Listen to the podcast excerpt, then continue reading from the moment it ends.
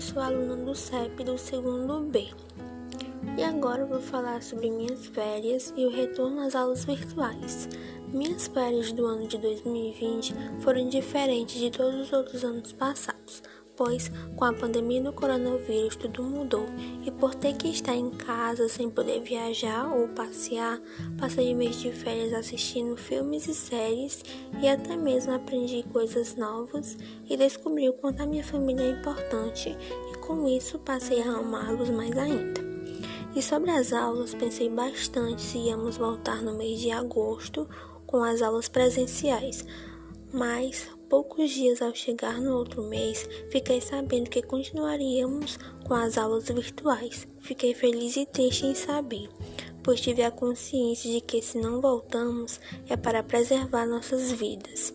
E espero que, mesmo com todos esses acontecimentos, eu e todos os outros alunos possamos passar de ano, mesmo tendo aulas e atividades virtuais.